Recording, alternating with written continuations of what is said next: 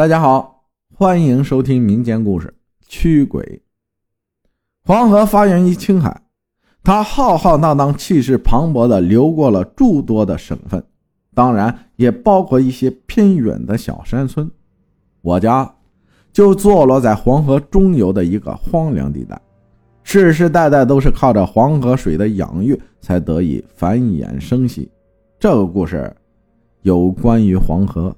有关于那片土地，那还是爷爷年轻的时候，当时正值大跃进时期，全国各地大炼钢铁，各家各户的一些铁制用具都被生产队集中到一起后，投进了一个更大的半椭圆形的熔炉里，没日没夜的添柴加火，寄期望于这些破铜烂铁铸成一件件坚硬的冷兵器。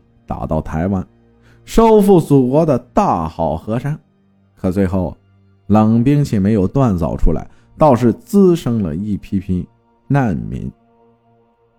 由于生产工具的无端浪费，爷爷他们荒废了农业，又加上西北那几年连年大旱，庄稼是颗粒无收，农民只得忍饥挨饿，过着有了上顿没有下顿的日子。有一天。爷爷实在是饿得受不了了，就伙同同村的几个玩伴去黄河岸边的湿洼地带，准备打捞一些水产带回家煮着吃。许爷爷说，那天晚上月朗星稀，天空明净的像一个纯洁的少女。他和铁蛋、二娃一起悄悄地拿着自己织好的网兜去了坝子口。他们到那边的时候，河面泛着。月色的光，波光粼粼的一片，洼地的草丛中偶尔传来几声呱呱的蛙叫，气氛显得幽静极了。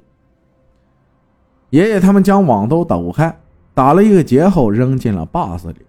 等网兜全部浸在了水中，爷爷就掏出了随身带着的烟斗，自顾地抽了起来。同来的铁蛋儿也是一个老烟鬼。看爷爷抽得津津有味，嘴馋了，舔着脸向爷爷讨要。爷爷啊，也不吝啬，从布兜中抓了一撮烟叶，递给铁蛋。他接过后，将烟叶混合在纸张中，卷成了一根手指长的烟棒，满脸惬意的陶醉在了吞云吐雾中。正当他们抽的有味儿的时候，爷爷突然感觉网兜剧烈的抖动了一下。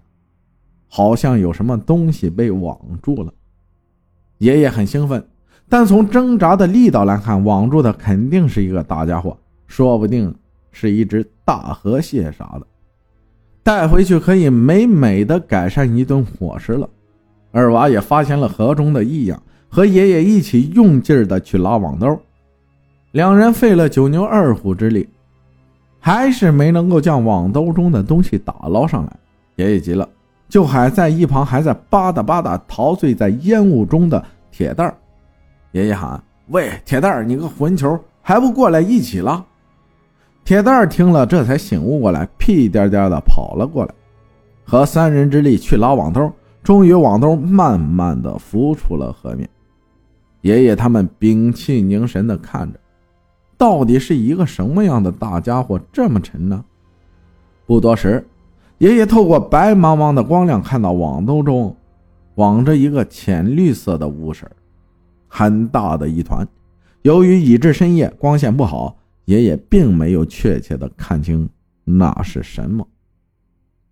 铁蛋在前面拉，爷爷和二狗在后面用劲，将那团浅绿色的东西拖到了岸边。爷爷俯下身去看，顿时一股腐臭的气味直冲脑腔。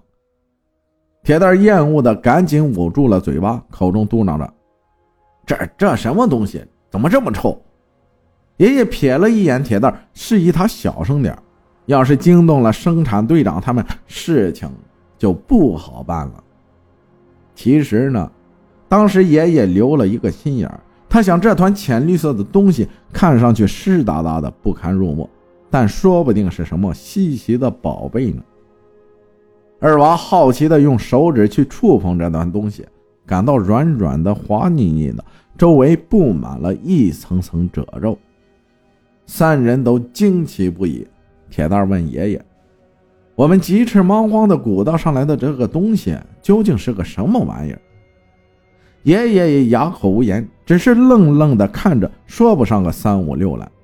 最后，爷爷在征求了铁蛋和二娃的意见后，将这团东西带回了家里，想等着日后有了苗头再拿出来。可是，事情万万没有他们想的那么简单。当晚，爷爷回去后，用艾蒿熏了一下臭味后，背着奶奶将它藏到了床底下。第二天，爷爷他们装着若无其事的去上工。到晚上，大约是凌晨两点多的时候，奶奶突然一个鲤鱼打挺翻了起来，口中咿咿呀呀的开始了说胡话。爷爷被吵醒了，一睁眼便看到奶奶披头散发、形若鬼魅似的，手舞足蹈着。爷爷也惊了一跳，高声问奶奶：“喂，孩儿他娘，这深更半夜的，你不睡觉，你发什么神经？”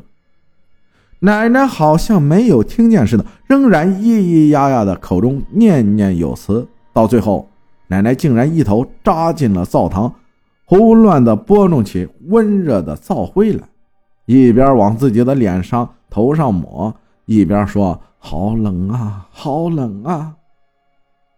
爷爷意识到事态的严重，怕奶奶再做出什么出格的事情来，就在床底下找了个尼龙绳子，将奶奶反手绑在了屋里的房柱上，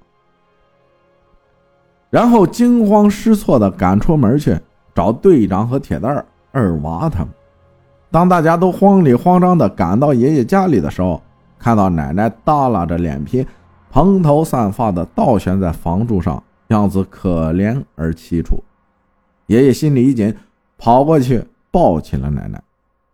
队长呢，早年的时候跟随村里的一个阴阳大师学过一些通灵术，看了奶奶的样子也惊呼了一声，然后立马将大家分散开来。他向爷爷说。看他婶子的样子，多半是被河鬼给附身了，得赶紧驱灵。如果不及时，他婶子恐有性命之忧。爷爷听了，当下就乱了分寸，抓着队长说：“这这这可怎么办呀？这可怎么办呀？你可一定要救救孩他娘啊！”队长挥了挥手，安慰爷爷说：“先别慌，大家都按我的吩咐做，奶奶还有的救。”队长命令铁蛋去队里抓了一只雄壮的红冠公鸡，又叫二娃去厨房里崴了半碗小米来，然后让爷爷虔诚地跪在奶奶前，点上三炷香，毕恭毕敬地插在小米上。接着，队长又从案台上拿起菜刀，将红冠公鸡按在地上，用刀尖儿挑破了鸡头上的皮肤，取了几滴鸡血后，淅淅沥沥的。全滴在了小米上。这时，奶奶身体猛地一震，像是有什么东西要破体而出。队长看到这个情况，一个箭步冲到奶奶前，手按着奶奶的天灵盖，断喝道：“气血盈虫笑苍天，长驱鬼魅不休战。”破！奶奶终于从混沌中清醒了过来，看着一屋子面面相斥的人。问刚才发生了什么事儿？爷爷长舒了一口气，将奶奶手上的绳子解了下来，亲手扶奶奶坐下后，告诉了刚才发生的一切。爷爷看奶奶回归了正常的状态，一颗悬着的心啊，终于定了下来。他起身向队长道谢，并嘱咐大家早点回去，说没事了，没事了。队长看着爷爷躲躲闪闪的眼神，知道爷爷心里一定藏着事儿，就没有跟着大家一起离去。他等人都走完后，才悄悄地问爷爷：“是不是沾染了什么脏东西？”爷爷想了一会儿，将那天前一晚上发生的事情告诉了队长，并从床下拿出了藏着的那团东西。不看不知道，一看吓一跳。队长看了那团东西，当下脸上煞白的一片。他指着那东西，哆哆嗦嗦地说：“你你你你怎么将它弄到家里来了？”爷爷从队长紧张的表情看出来，这一定不是吉祥之物，追问之下才知道，这团浅绿色、软软的、滑腻腻的东西，竟然是一层层卷裹着的人皮。第二天一大早，爷爷将这团人皮投掷到了河沟里。从此后，他再也不敢乱在河沟里打捞东西了。谢谢大家的收听，我是阿浩，咱们下期再见。